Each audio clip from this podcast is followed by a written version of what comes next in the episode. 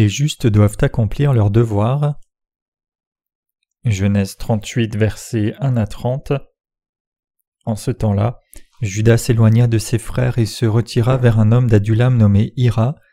Là, Judas vit la fille d'un Cananéen nommé Fua. Il la prit pour femme et alla vers elle. Elle devint enceinte et enfanta un fils qu'elle appela Er. Elle devint encore enceinte et enfanta un fils qu'elle appela Onan. Elle enfanta de nouveau un fils qu'elle appela Sheila. Judas était à Zib quand elle l'enfanta. Judas prit pour Er son premier-né une femme nommée Tamar. Er premier-né de Judas était méchant aux yeux de l'Éternel, et l'Éternel le fit mourir. Alors Judas dit à Onan Va vers la femme de ton frère, prends-la comme beau-frère et suscite une postérité à ton frère. Onan, sachant que cette postérité ne serait pas à lui, se souillait à terre lorsqu'il allait vers la femme de son frère, afin de ne pas donner de postérité à son frère. Ce qu'il faisait déplut à l'Éternel qui le fit aussi mourir. Alors Judas dit à Tamar, sa belle-fille, Demeure veuve dans la maison de ton père jusqu'à ce que Sheila mon fils soit grand. Il parlait ainsi, dans la crainte que Sheila ne mourût comme ses frères. Tamar s'en alla, et elle habita dans la maison de son père. Les jours s'écoulèrent et la fille de Shua, la femme de Judas, mourut. Lorsque Judas fut consolé, il monta à Timna vers ceux qui tendaient les brebis, lui et son ami Ira, l'adulamite. On en informa Tamar et on lui dit Voici ton beau-père qui monte à Timna pour tondre ses brebis. Alors elle ôta ses habits de veuve, elle se couvrit d'un voile et s'enveloppa, et elle s'assit à l'entrée d'Enaïm sur le chemin de Timna, car elle voyait que Sheila était devenu grand et qu'elle ne lui était point donnée pour femme. Judas la vit et la prit pour une prostituée parce qu'elle avait couvert son visage. Il l'aborda sur le chemin et dit Laisse-moi aller vers toi, car il ne connut pas que c'était sa belle-fille. Elle dit Que me donneras-tu pour venir vers moi? Il répondit Je t'enverrai un chevreau de mon troupeau. Elle dit Me donneras-tu un gage jusqu'à ce que tu l'envoies? Il répondit Quel gage te donnerai-je? Elle dit Ton cachet, ton cordon et le bâton que tu as à la main. Il les lui donna. Puis il alla vers elle et elle devint enceinte de lui. Elle se leva et s'en alla et ôta son voile et remit ses habits de veuve. Judas envoya le chevreau par son ami l'adulamite pour retirer le gage des mains de la femme, mais il ne la trouva point. Il interrogea les gens du lieu en disant Où est cette prostituée qui se tenait à Énaïm sur le chemin? Ils répondirent Il n'y a point eu issue de prostituée.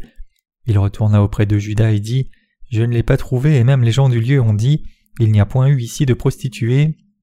Judas dit qu'elle garde ce qu'elle a, ne nous exposons pas au mépris. Voici j'ai envoyé ce chevreau et tu ne l'as pas trouvé. Environ trois mois après, on vint dire à Judas Ta mère, ta belle-fille s'est prostituée, et même la voilà enceinte à la suite de sa prostitution. Et Judas dit Faites-la sortir et qu'elle soit brûlée. Comme on l'amenait dehors, elle fit dire à son beau-père C'est de l'homme à qui ces choses appartiennent que je suis enceinte. Reconnais, je te prie, à qui sont ce cachet, ces cordons et ce bâton. Judas les reconnut et dit Elle est moins coupable que moi, puisque je ne l'ai pas donné à Sheila mon fils, et il ne la connut plus. Quand elle fut au moment d'accoucher, voici il y avait deux jumeaux dans son ventre, et pendant l'accouchement il y en eut un qui présenta la main. La sage-femme la prit et y attachait un fil cramoisi en disant Celui-ci sort le premier. Mais il retira la main et son frère sortit. Alors la sage-femme dit Quelle brèche tu as faite et elle lui donna le nom de Péretz.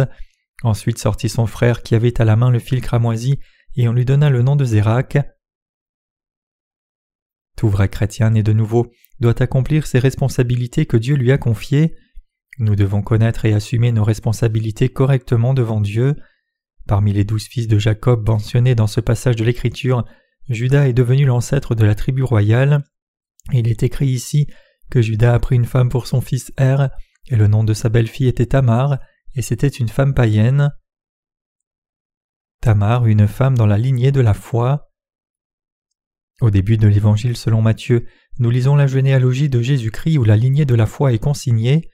Matthieu chapitre 1 verset 3 dit Judas engendra de Tamar Pharès et Zara, Pharès engendra Esrom, Esrom engendra Aram. Il est écrit ici que Jacob a engendré Judas et ses frères.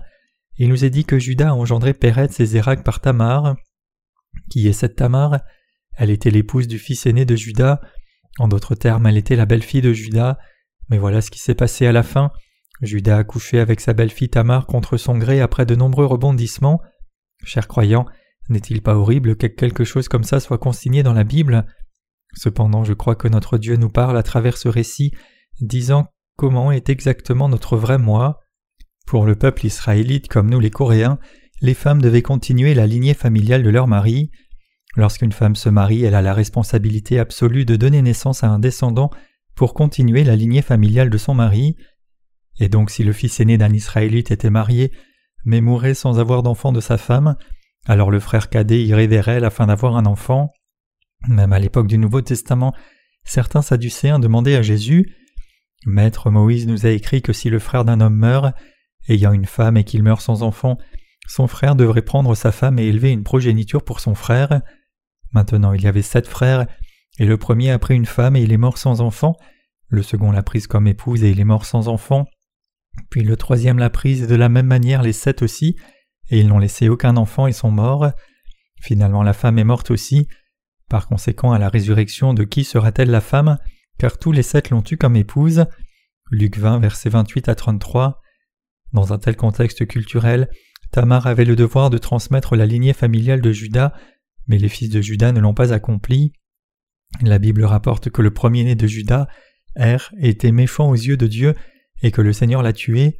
Ce qui est très étrange, c'est qu'Er savait en quelque sorte que s'il avait des relations avec sa femme, l'enfant qui naîtrait ne serait pas son enfant, et il l'a donc empêché de concevoir. On dit que le Seigneur était en colère contre ses méfaits et l'a tué. Pour l'amour du frère aîné Er, Dieu a donné le frère cadet Onan à Tamar. Si nous regardons le livre de Genèse 38, verset 8, il est dit Alors Judas dit à Onan Va vers la femme de ton frère, prends-la comme beau-frère et suscite une postérité à ton frère. Et donc Judas l'a fait aller chez sa belle-sœur Tamar. Cependant, cet Onan a fait la même chose que son frère et a été détruit à cause de cela. Si nous regardons le verset 9, il dit Onan, sachant que cette postérité ne serait pas à lui, se souillait à terre lorsqu'il allait vers la femme de son frère, afin de ne pas donner de postérité à son frère. Alors, à qui cela revient-il maintenant? Le troisième fils de Judas nommé Sheila était maintenant en ligne, et c'était évidemment son tour d'être marié, mais Sheila était encore très jeune. Judas a dû continuer sa lignée familiale, mais ses deux fils étaient déjà morts, et sa belle-fille a dû attendre que son troisième fils Sheila grandisse, mais Judas a senti que Sheila mourrait aussi s'il donnait son plus jeune fils en mariage à Tamar, alors il a évité de le faire. Il lui dit je vais te donner Sheila, mais attends qu'il ait grandi. En tant que père, il avait peur de ce qui arriverait à son plus jeune fils. Judas s'est dit que s'ils étaient autorisés à dormir ensemble, son plus jeune fils mourrait aussi. Il pensait que cette belle-fille était comme une veuve noire qui allait dévorer tous ses fils, et donc finalement il n'a pas donné son troisième fils à cette belle-fille. Tamar qui couchait avec son beau-père. Le livre de Genèse 38, versets 12 à 16 dit ce qui suit. Lorsque Judas fut consolé, il montait à Tamna vers ceux qui tondaient les brebis, lui et son ami Ira l'adulamite. On en informa Tamar et on lui dit Voici ton beau-père qui monte à Timna pour tondre ses brebis. Alors elle ôta ses habits de veuve, elle se couvrit d'un voile et s'enveloppa, et elle s'assit à l'entrée d'Enaïm sur le chemin de Timna, car elle voyait que Sheila était devenu grand et qu'elle ne lui était point donnée pour femme. Judas la vit et la prit pour une prostituée parce qu'elle avait couvert son visage. Il l'aborda sur le chemin et dit Laisse-moi aller vers toi, car il ne connut pas que c'était sa belle-fille. Elle dit Que me donneras-tu pour venir vers moi? D'après ce qui est dit dans le passage des Écritures, quelqu'un a dit à Tamar que son beau-père était venu à Timna. On peut donc supposer que Timna était l'endroit où Tamar vivait à l'époque. Il semble que la belle-fille de Judas n'avait pas les vêtements de veuve, mais cachait son visage et était assise sur le bord de la route comme une prostituée. Et Judas, même si sa femme était morte il n'y a pas si longtemps, a couché avec cette prostituée qui était assise au bord de la route. Chers croyants, c'est la vraie image de l'homme Judas. Voici le récit biblique tout comme il était. La parole de Dieu ne cache rien en ce qui concerne l'humanité, parce que la parole est la parole de Dieu, elle dit tout sur les êtres humains. Les biographies que les gens ont écrites ne mentionnent que les bons points de certains grands hommes. Par exemple, il est écrit que le général Li Sun-shin de notre pays était un génie qui était très intelligent dès son plus jeune âge. De plus, il était courageux, honorait ses aînés et était bien éduqué. Cependant la Bible n'écrit pas sur nos ancêtres dans la foi de cette façon. La parole de Dieu nous parle de toute personne biblique comme elle est sans rien ajouter ou omettre. Et donc après que Judas ait perdu sa femme et l'ait enterrée, il avait des relations avec une prostituée. Les Israélites avaient l'habitude de mettre de côté un jour chaque année pour la tonte des moutons. C'est la même chose dans notre pays. Si à l'automne nous rassemblons toutes les cultures pour lesquelles nous avons travaillé si dur, mais en Israël, le travail était principalement l'élevage de bétail, de sorte que la période de tonte des moutons était le moment où ils avaient une récolte abondante. Mais le jour où Judas allait tendre ses brebis, il a vu une femme sur le bord du chemin et a eu des relations avec elle. Il y avait une femme sur le bord de la route qui avait le visage couvert. Je suppose que les prostituées de l'époque le faisaient. Judas lui a dit qu'il irait vers elle, et elle a probablement demandé de l'argent. Judas a dit qu'il n'avait pas d'argent, et donc elle a demandé quelque chose qui pourrait être une garantie de paiement ou une garantie. Judas lui dit alors qu'il avait son signet, son cordon et son bâton, et donc la femme a demandé cela comme garantie. En fait, cette femme n'était pas une prostituée, mais la belle-fille de Judas, Tamar. Elle était l'épouse de ses premiers et deuxième fils. Après un certain temps, il était temps pour Tamar de donner naissance à un enfant, et certaines personnes en ont parlé à Judas. Les gens disaient que sa belle-fille avait commis l'adultère et était dans la durée de sa grossesse. Ils ont dit qu'elle devait être lapidée et tuée. Si cela était vrai, alors selon le commandement de la loi, son péché appelait la mort. Et donc Judas, afin de tuer sa belle-fille, l'attrapa et l'assit et lui demanda qui lui avait fait ça. Tamar a ensuite dit que le propriétaire du signet, du cordon et du bâton lui avait fait cela. Judas était perdu sur ce qu'il fallait dire en réponse à cela. C'était comme si Tamar disait Si tu m'avais donné ton jeune fils Sheila, alors cela ne serait pas arrivé. Tu n'as pas rempli l'obligation que tu avais envers moi, et comme j'avais l'importante responsabilité de continuer la lignée familiale, je n'avais pas d'autre choix. Mon but était uniquement de continuer la lignée familiale. Chers croyants, lorsqu'une femme se marie dans un ménage, elle a l'obligation de continuer la lignée familiale. Autrement dit, elle doit veiller à ce que les descendants de ce ménage ne soient pas coupés. Personne ne peut nier ce devoir. Et donc si les femmes israélites n'étaient pas capables d'avoir des enfants, elles étaient méprisées ou rejetées, et donc à cause de cela Judas n'a pas été en mesure de la tuer, et ainsi la progéniture de Tamar et Judas est devenue une partie de la ligne généalogique de la foi, et plus tard à travers cette ligne généalogique qui sort, Jésus-Christ est né dans la chair humaine en tant que sauveur. Nous devons accomplir tous nos devoirs spirituels. Nous voyons ici que la raison pour laquelle les fils de Judas, Er et Onan ont été tués est parce qu'ils n'ont pas accompli leur devoir devant Dieu. Leur devoir était d'avoir des enfants pour succéder à leur lignée familiale. Il est normal que l'on fasse le devoir qui lui revient. Pourquoi alors ont-ils mis du sperme sur le sol pour qu'un enfant ne puisse pas être porté? Si tel est le cas, quels sont les devoirs ou les responsabilités de ceux d'entre nous qui croient dans l'évangile de l'eau et de l'esprit? Chers croyants, c'est un grand mal pour nous de ne pas accomplir nos devoirs devant Dieu, et il n'y a rien de plus mauvais que ceux qui croient dans la justice de Dieu pour ne pas proclamer sa justice. C'est un péché plus grand que n'importe quel type de meurtre.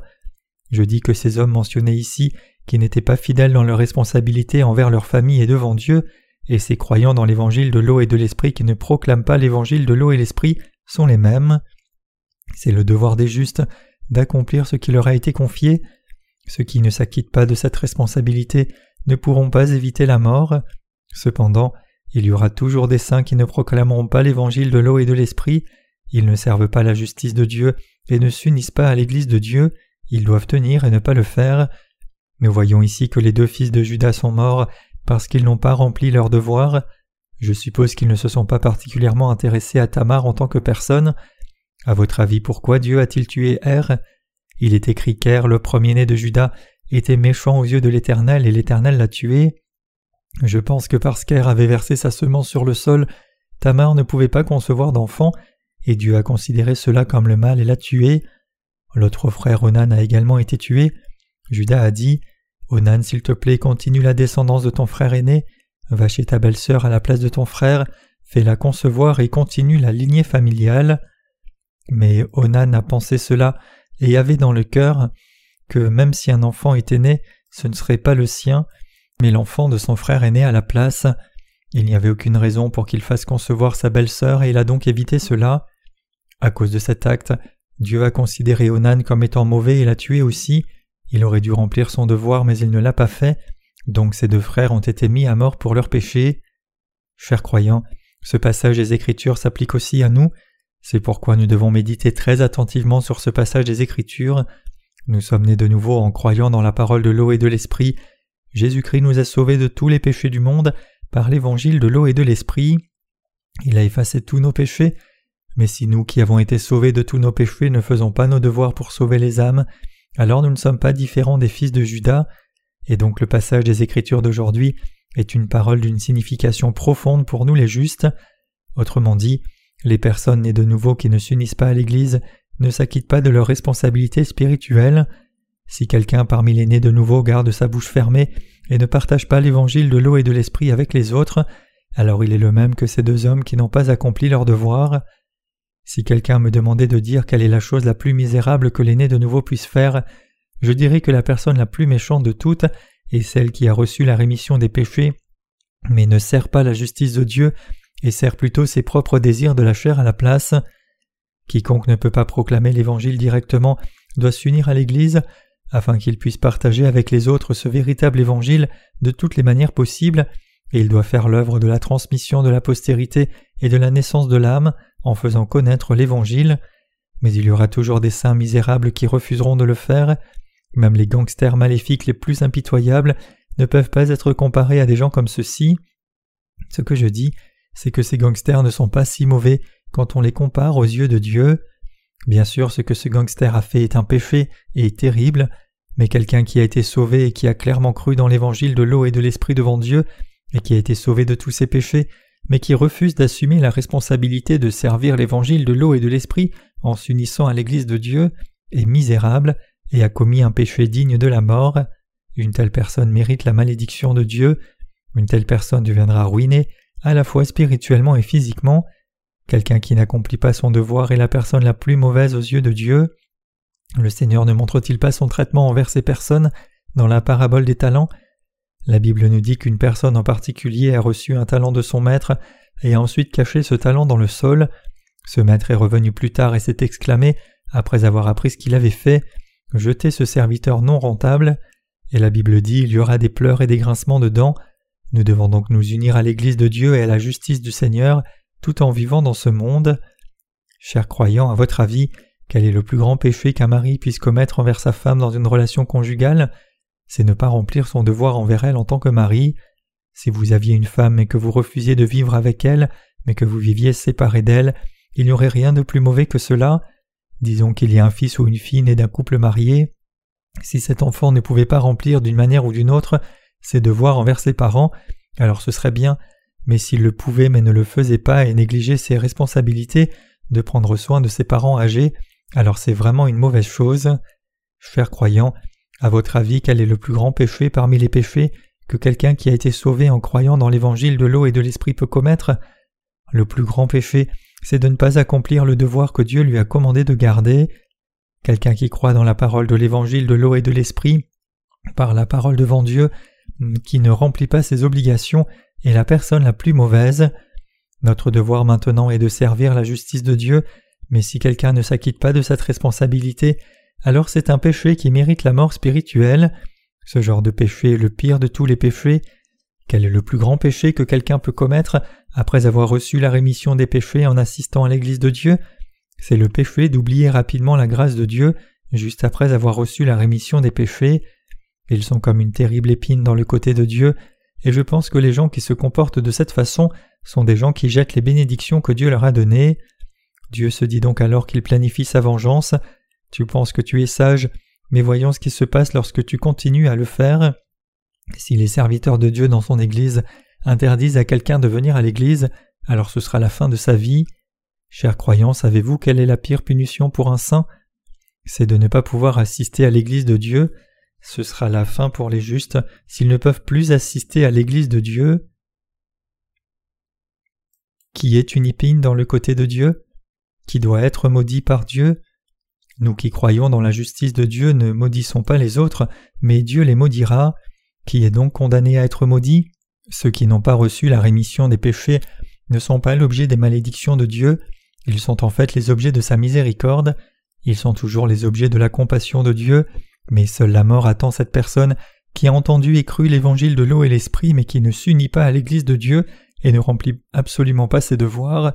Elle pense qu'elle peut déjouer les autres et refuse de s'unir à la justice de Dieu jusqu'à la fin. Dieu a tué Er et Onan, les fils de Judas, et Dieu a placé Tamar dans la généalogie des ancêtres de la foi. Comment Tamar, qui a eu des relations avec son beau-père, peut-elle devenir un ancêtre physique de Jésus-Christ? Mais la Bible a élevé la foi de Tamar et l'a placée dans la table généalogique de la foi. Qui est le meilleur dans la foi entre Judas et Tamar? Sa foi était supérieure à celle de Judas. Pourquoi? Tamar était mariée dans ce ménage, elle a donc dû continuer la semence de cette famille, et ainsi elle a fidèlement rempli son devoir. La Bible rapporte la généalogie de Jésus-Christ, et Tamar est clairement mentionnée comme ceci. Judas engendra de Tamar Pharès et Zara, Pharès engendra Esrom, Esrom engendra Amram. Matthieu 1, verset 3. Alors physiquement parlant, comment s'inscrivait-elle dans la généalogie de Jésus? Elle est en fait devenue l'épouse de Judas, n'est-ce pas? C'est ainsi que ce conte s'est terminé. C'est un peu étrange dans la lignée géologique que Tamar ait été la belle-fille de Judas, mais elle est devenue plus tard sa femme. Néanmoins, il y a beaucoup de choses étranges qui se produisent dans le domaine de la foi.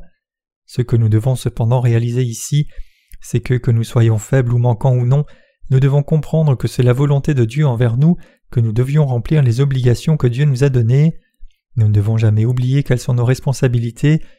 La personne qui accomplit ses devoirs est la personne qui reçoit vraiment des bénédictions devant Dieu, et cette personne peut se tenir en toute confiance devant lui, comme quelqu'un qui a fait tout ce qui lui a été confié. Par conséquent, accomplissons notre devoir de proclamer l'évangile de l'eau et de l'esprit. Pour un saint, négliger ses responsabilités est la chose la plus mauvaise. Vous, les saints, devez croire et servir la justice de Dieu et être bénis par Dieu. Vous devez servir la justice du Seigneur et participer au corps de l'Église. Vous devez être déterminé à vivre ou à mourir avec l'Église. Si l'Église prospère, vous prospérerez. Si l'Église périt, vous périrez aussi. Et nous devons être les gens qui poursuivent nos devoirs spirituels devant Dieu et les accomplissent, et donc se tiennent avec confiance devant Dieu. Chers croyants, cela fait plusieurs années que je n'ai pas pu visiter les tombes de ma mère et de mon père. Cela s'est produit parce que je servais la justice de Dieu. Servir vraiment Dieu est ma responsabilité première, donc je ne peux pas arrêter de faire ce devoir pour faire autre chose. Mes devoirs devant Dieu et devant les saints sont de mener ma vie par une foi qui sert la justice du Seigneur. Nous devons faire trois choses au cours de notre vie croire dans la justice du Seigneur, proclamer l'évangile de l'eau et de l'esprit, et nous unir à l'Église de Dieu. Quoi que nous puissions faire, nous devons au moins partager l'évangile de l'eau et de l'esprit, et nous devons élever et servir la justice de Dieu. Ce que nous devons savoir, c'est que notre Seigneur nous a dit qu'il est venu sur cette terre non pas pour être servi, mais pour servir les autres. Après avoir grandi dans notre foi un peu plus, depuis que nous avons été sauvés en croyant dans l'évangile de l'eau et de l'esprit, nous devons apprendre à servir la justice de Dieu. Chers croyants, nous devons savoir quels sont nos devoirs spirituels, nous devons savoir comment nous allons servir la justice de Dieu et quelles sont les choses que nous devons faire, et nous devons apprendre par la foi comment servir la justice de Dieu. Nous devons mener notre vie en n'étant pas comme Er ou Onan qui ont été tués par Dieu pour ne pas avoir rempli leurs obligations. En outre, nous ne devons pas être les gens qui vivent des vies stupides et égoïstes en demandant aux autres de simplement les servir. Nous devons nous unir à l'Église de Dieu afin de pouvoir obtenir l'aide de Dieu et de son Église en cas de besoin. Nous devons faire de notre mieux pour être les travailleurs fidèles qui servent la justice du Seigneur. Nous devons être les personnes qui remplissent nos obligations spirituelles. La personne qui s'acquitte de ses responsabilités spirituelles est celle qui proclame la justice de Dieu. Nous avons été sauvés de tous nos péchés en croyant dans l'évangile de l'eau et de l'esprit, donc si nous n'accomplissons pas nos devoirs, ne serons-nous pas alors considérés par Dieu comme étant mauvais? Dieu est heureux avec les gens qui s'acquittent de leurs responsabilités en sa présence. Même si nous manquons dans certains domaines de notre vie, nous devons toujours remplir nos devoirs du mieux que nous pouvons. Bien sûr, il y a des moments où nous remplissons bien nos devoirs et des moments où nous ne le faisons pas, mais nos incapacités n'ont pas d'importance. Ce qu'il faut, c'est un cœur prêt à remplir nos devoirs. Les gens qui sont comme ça recevront l'amour et l'aide de Dieu. Pour nous les saints, il est de notre devoir de nous unir à l'Église de Dieu. Chers saints et serviteurs de Dieu, je crois que, que vous soyez matures ou encore jeunes dans la foi, si vous avez au moins été sauvés de tous vos péchés, vous devez vous unir à l'Église de Dieu. Les justes doivent accomplir leur devoir.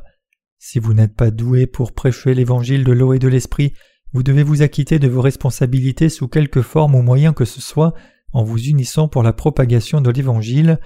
Alors en accomplissant vos devoirs légitimes devant Dieu, vous recevrez l'amour de Dieu, et quand vous sentez que vous manquez de quelque chose, vous pouvez prier Dieu pour son aide, et vous recevrez alors son aide et sa grâce en toutes choses. De cette manière, la relation entre Dieu et nous les saints deviendra plus forte parce que nous avons confiance en lui. Chers croyants, nous devons accomplir nos devoirs afin de pouvoir nous tenir en toute confiance devant Dieu. Lorsque nous nous acquitterons de nos responsabilités, même si nous ne sommes pas parfaits, nous serons le peuple qui pourra vivre en communion avec Dieu dans sa grâce et ses bénédictions abondantes. Priez pour le salut des âmes. L'Évangile selon Matthieu 8, versets 28 à 34 dit Lorsqu'il fut à l'autre bord dans le pays de Ganaréniens, deux démoniaques sortant des sépulcres vinrent au-devant de lui. Ils étaient filles furieux que personne n'osait passer par là, et voici ils s'écrièrent Qu'y a-t-il entre nous et toi, fils de Dieu? Es-tu venu ici pour nous tourmenter avant le temps? Il y avait loin d'eux un grand troupeau de pourceaux qui paissaient. Les démons priaient Jésus, disant Si tu nous chasses, envoie-nous dans ce troupeau de pourceaux. Il leur dit Allez. Ils sortirent et entrèrent dans les pourceaux, et voici tout le troupeau se précipita des pentes escarpées dans la mer, et ils périrent dans les eaux. Ceux qui le faisaient paître s'enfuirent et allèrent dans la ville raconter tout ce qui s'était passé et ce qui était arrivé aux démoniaques. Alors toute la ville sortit à la rencontre de Jésus, et dès qu'ils le virent, ils le supplièrent de quitter leur territoire. Dans le passage des Écritures que nous venons de lire, deux hommes possédés par des démons ont rencontré Jésus et ont été guéris de leurs mauvais esprits. Dans le processus de leur guérison, les mauvais esprits sont entrés dans le troupeau de porcs à proximité, et le troupeau a couru dans la mer et a péri. Quand les gens de cette région ont vu cela, ils ont demandé à Jésus de quitter leur région. Jésus-Christ a accompli un miracle pour libérer ces hommes possédés par des démons. Néanmoins, d'un point de vue spirituel, ce passage semble un peu étrange. Ces deux personnes ont rencontré notre Seigneur qui avait une si grande capacité et autorité, et le Seigneur a chassé ces démons, mais malgré cela les villageois ont demandé au Seigneur de quitter la région. Si ces gens étaient maintenant dans leur bon esprit, même si un troupeau de porcs avait péri, ils auraient été tellement reconnaissants pour le fait que deux personnes ont été complètement rétablies dans leur santé, et ils auraient dû souhaiter que Jésus reste avec eux longtemps dans le village et guérisse les malades et les possédés de démons. Mais ces villageois n'étaient pas comme ça, ils n'étaient pas intéressés par leur salut, ils ne pensaient et ne se plaignaient que du troupeau de cochons qui s'était noyé, et ils pensaient donc que Jésus ne devait pas rester avec eux. Ils pensaient que si Jésus continuait à rester avec eux, ils seraient ruinés dans la chair et ils ont donc imploré Jésus de s'éloigner loin d'eux. En vivant notre vie spirituelle, nous méditons souvent sur la façon dont nous allons vivre notre foi. Devons-nous continuer à faire le travail de sauver les âmes perdues de leurs péchés? Je crains que nous ne devenions les gens charnels comme les gens de Gadara, et pour cette raison notre vie spirituelle doit être dirigée par l'Esprit. C'est pourquoi nous devons nous concentrer sur le salut des âmes perdues de leurs péchés. Dans ce passage, les deux hommes ont rencontré Jésus et ont été libérés des mauvais esprits qui étaient entrés en eux et ont été sauvés. Et donc nous devons prendre garde à ce que nous nous concentrions sur le salut des âmes perdues et ne devenions pas comme les propriétaires des porcs qui étaient aveugles à autre chose que leur prospérité physique. N'est-ce pas juste? Nous ne devons pas vivre notre foi de cette manière. N'est-ce pas si vrai? J'aurais dû rendre grâce à Jésus-Christ qui était venu par l'évangile de l'eau et de l'esprit. Ils auraient dû dire Les cochons sont morts et c'est une perte énorme, mais beaucoup de gens ont eu des démons chassés d'eux et donc nous sommes vraiment reconnaissants Merci beaucoup, ces porcs ne sont pas importants. Nous voulions avoir du bacon à un moment donné, donc bien que nous ne puissions pas les vendre, nous devrions avoir un festin de village. Prenons des crochets et amenons ces carcasses à terre une par une et découpons-les. Enlevons les poils, faisons mariner la viande et faisons un barbecue. N'est-ce pas quelque chose dont nous devrions nous réjouir? Mais il est vraiment regrettable qu'ils aient chassé Jésus de ce village. Dans notre vie spirituelle, nous devons nous concentrer sur le fait que de nombreuses personnes reçoivent le salut et soit sauvé de tous les péchés du monde. Pour ce faire, nous devons avoir un énorme intérêt pour l'œuvre de Dieu, nous devons en prendre pleinement conscience et accomplir l'œuvre de Dieu avec encore plus de ferveur. De toutes les manières possibles, nous devons être les personnes spirituelles de la foi. Si nos cœurs ne sont pas guidés par l'Esprit, alors nous pouvons être considérés comme les propriétaires de ces cochons. Nous devons nous demander si nous allons perdre les choses de la chair et gagner les choses de l'Esprit, ou si nous allons perdre les choses de l'Esprit et gagner les choses de la chair. La vraie spiritualité consiste à donner le meilleur de nous-mêmes pour sauver ne serait-ce qu'une seule âme de ses péchés. Notre Dieu exige que nous ayons la foi et que nous concentrions nos efforts sur les œuvres spirituelles. Au cours de la récente exposition de livres à l'université de Gangwon, plusieurs âmes ont reçu la rémission des péchés. Je pense que l'Église de Dieu doit s'efforcer davantage de faire des œuvres spirituelles pendant que nous vivons notre vie de foi. Les objets de notre évangélisation ne devraient pas seulement être des étudiants universitaires, mais nous devons également entrer en contact avec de nombreux lycéens. Honnêtement, prêcher l'Évangile aux élèves du secondaire peut être trop tard, il faut commencer par les collégiens, c'est parce que les lycéens sont très occupés. Je pense que ce serait formidable si nous avions des expositions de livres pour les collégiens ainsi que divers événements prévus pour eux. C'est une bonne chose pour notre cœur, notre corps, nos pensées, notre temps et notre foi d'être investis pour sauver les âmes perdues de leurs péchés. Lorsque nous nous consacrons au salut des âmes perdues, Dieu nous donne toute la foi nécessaire pour gérer un tel travail. Ne sommes-nous donc pas vraiment les gens qui vivent dans les bénédictions de Dieu Mais que se passera-t-il si nous ne nous consacrons pas à l'œuvre de sauver les âmes? Dieu ne s'intéressera plus à nous, parce que même s'il nous bénit, nous ne penserons qu'à des moyens de faire prospérer notre chair. C'est pourquoi nous devons nous intéresser à l'œuvre spirituelle et vivre notre foi spirituellement. Nous devons tous nous efforcer de proclamer l'évangile de l'eau et de l'esprit afin de sauver les âmes perdues de tous leurs péchés. À cette fin, nous devons nous consacrer au service de l'Évangile, et beaucoup de temps doit être investi pour cette œuvre de Dieu. Nos pensées doivent être dirigées spirituellement, notre foi devrait être spirituelle aussi. Nous devons concentrer nos efforts pour sauver une âme du péché plutôt que tout ce qui a à voir avec la chair. Pour ce faire, nous devons nous intéresser à l'œuvre de la justice de Dieu et mettre de côté toute déception, difficulté et fierté personnelle. Nous devons contempler, prier et parler de la façon dont nous pouvons spirituellement sauver ne serait-ce qu'une âme de plus tous les jours. Si nous ne sommes pas capables de bien discerner ce qui est spirituel de ce qui est charnel, nous ferons des allers-retours entre l'œuvre de l'esprit et celle de la chair, et donc quand nous regardons ce passage des Écritures du chapitre 8 de Matthieu, le Seigneur nous demande d'être conscients de nos responsabilités envers les âmes perdues. Au lieu d'être reconnaissant que le possédé ait été sauvé, les villageois n'étaient pas conscients de cela, mais lui ont demandé de partir après s'être disputés sur la perte du troupeau de porcs. Le Seigneur nous dit que nous ne devons pas vivre notre vie spirituelle de cette manière, nous devons mener spirituellement notre vie de foi, nous devons nous concentrer sur le salut des âmes perdues de leurs péchés, que nous mangions ou buvions, nous devons tout faire pour la gloire de Dieu, nous devons nous efforcer, travailler dur et concentrer toutes nos ressources pour la gloire de Dieu et pour le salut des âmes. Pour ce faire, nous devons tracer une ligne claire de foi dans notre cœur qui nous permette de rechercher d'abord l'œuvre de l'Esprit. Lorsque notre chair est en difficulté et que nous sommes inquiets, c'est à ce moment que nous devons d'autant plus pratiquer notre foi spirituellement. Si nous ne le faisons pas, nous deviendrons frustrés et tout semblera laborieux et dur. Mais si nous regardons l'œuvre de Dieu d'un point de vue spirituel, tout est précieux et significatif. Et donc nous devons accorder plus d'attention à faire l'œuvre spirituelle. Nous devons accorder plus d'attention à sauver les âmes perdues. Plus que tout autre travail, nous devons nous consacrer au travail de sauver les âmes. Dieu nous parle exactement de cela. La question est donc posée comment vous et moi vivons-nous en ce moment?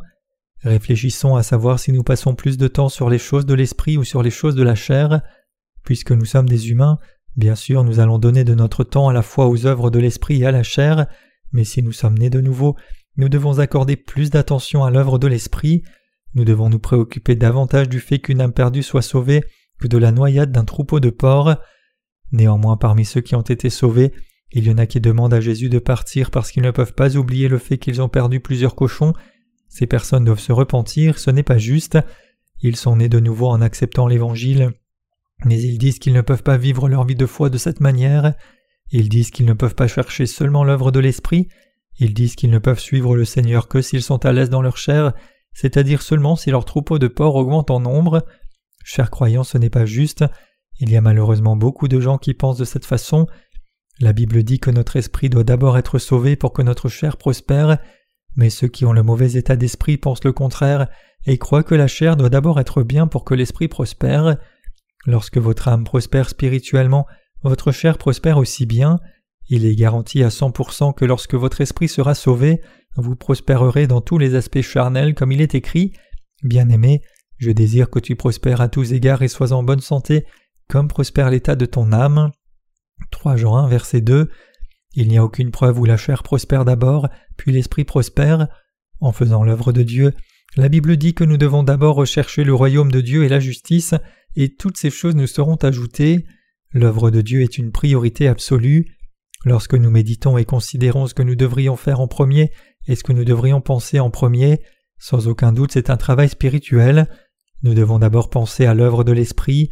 Un saint spirituel doit faire l'œuvre de l'Esprit d'abord avant toute autre chose, quel que soit l'état dans lequel se trouve notre chair, et que je sois mauvais ou non, si nous servons l'évangile du Seigneur et proclamons de tout cœur, alors Dieu nous considérera comme de vraies personnes spirituelles.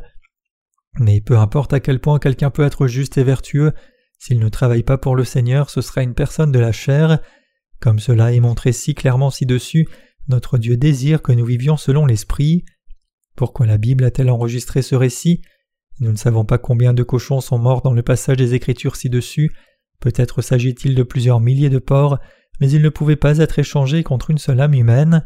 Si quelqu'un est vraiment une personne spirituelle, peut-il ou elle échanger mille cochons avec les âmes de deux êtres humains? Et donc le Seigneur nous dit que nous devons être des gens de foi comme ça. Quand Jésus est allé dans la région des Gadaréniens, une grande œuvre de salut a été accomplie. Néanmoins, en raison du système de valeurs charnelles de ces villageois, ils ont chassé Jésus. Nous pouvons être comme ça aussi, tout en menant notre vie spirituelle, si notre chair lutte et fait face à des difficultés, nous sommes enclins à abandonner le Seigneur.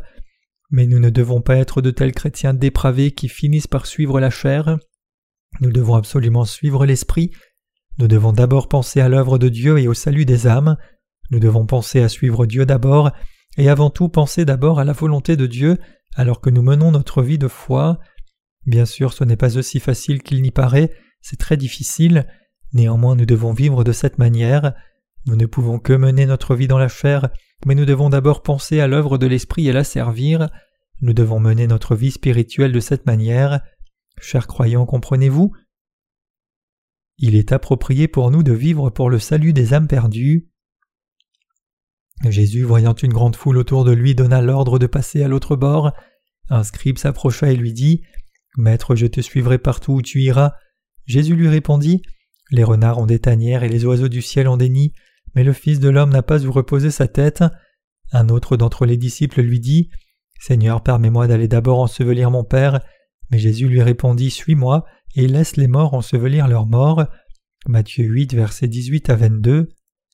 Dans le passage des Écritures que nous venons de lire, le Seigneur nous parle de deux choix, que ce soit vivre pour l'esprit ou vivre pour la chair, en nous enseignant qu'il est juste que nous vivions pour l'esprit. Jésus était populaire quand il était sur cette terre. Il est vrai que Jésus a été giflé, a été déshabillé et on lui a craché dessus. Les gens le méprisaient jusqu'à ce qu'il meure sur la croix. Mais en fait, quand Jésus faisait son ministère sur cette terre, il était une véritable superstar. Ces jours-ci, je vois beaucoup d'affiches pour les superstars, mais Jésus était une véritable superstar. Qui est la superstar de l'écran qui vole dans le ciel? Est-il Superman? Oui, un Superman. Jésus était plus populaire que Superman et avait plus de pouvoir que lui. Superman n'a pas pu préparer de nourriture pour environ dix mille personnes assises dans les champs, mais Jésus a préparé de la nourriture pour plus de dix mille personnes ce jour-là. Quand Jésus était sur cette terre, il était populaire auprès des hommes aussi bien que des femmes, il était populaire auprès des malades et de ceux qui avaient le pouvoir. S'il y avait eu un vote de popularité parmi les Israélites, Jésus aurait probablement pris la première place, et donc le peuple d'Israël a essayé de faire de Jésus le roi.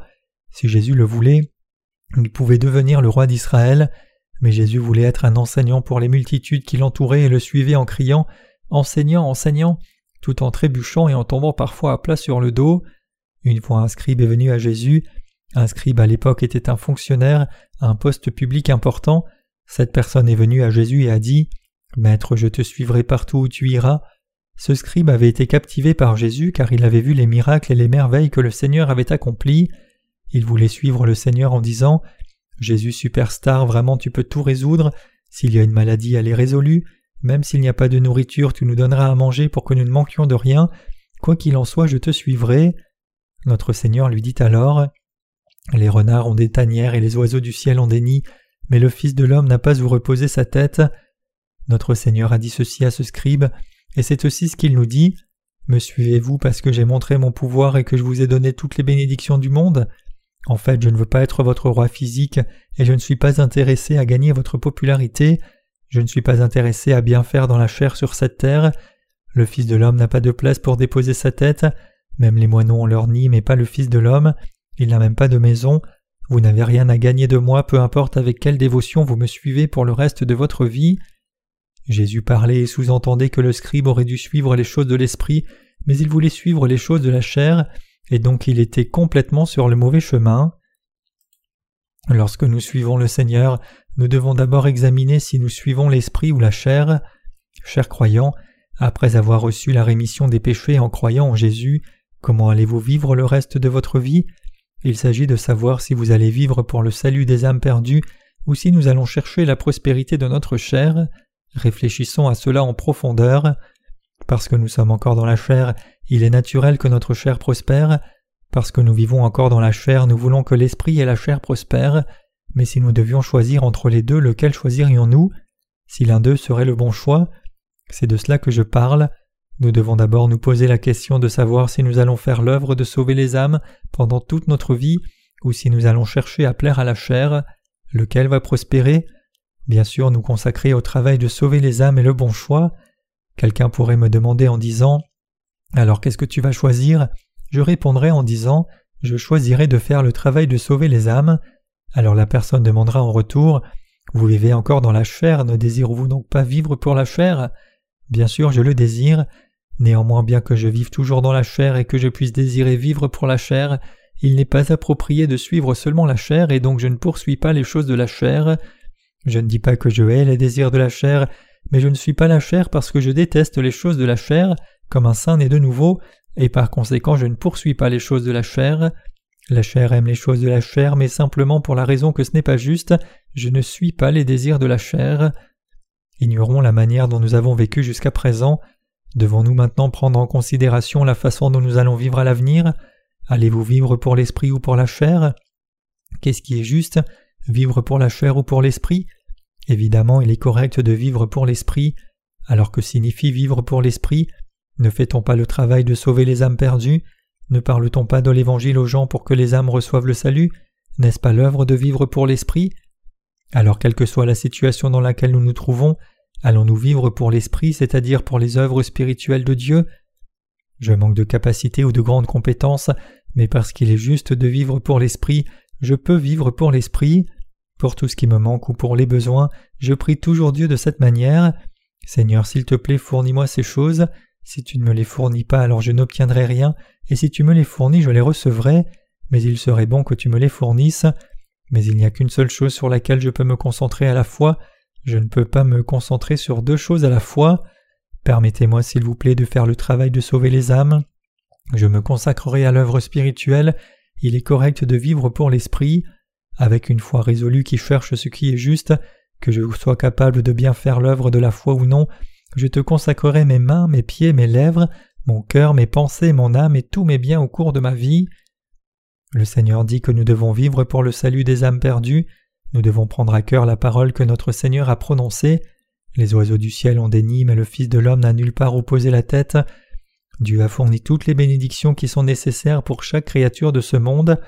Même les oiseaux dans le ciel, quand le soir arrive, ont un endroit pour se reposer, et le matin ils se réveillent et volent dans le grand ciel que Dieu leur a donné, et ils dévorent les insectes et vivent leur vie joyeusement.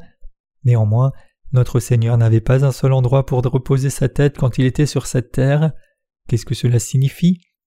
Cela signifie que le Seigneur n'avait pas sa propre maison, le Seigneur n'avait pas de maison physique.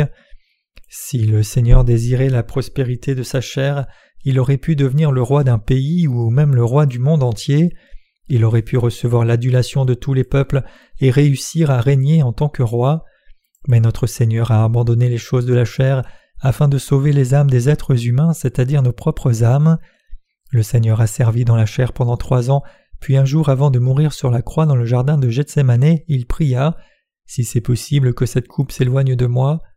Jésus ressentait la douleur et la joie dans la chair tout comme nous. Notre Seigneur savait aussi ce que la chair désirait. Néanmoins notre Seigneur n'a pas suivi la chair. Qu'est-ce que notre Seigneur a suivi alors?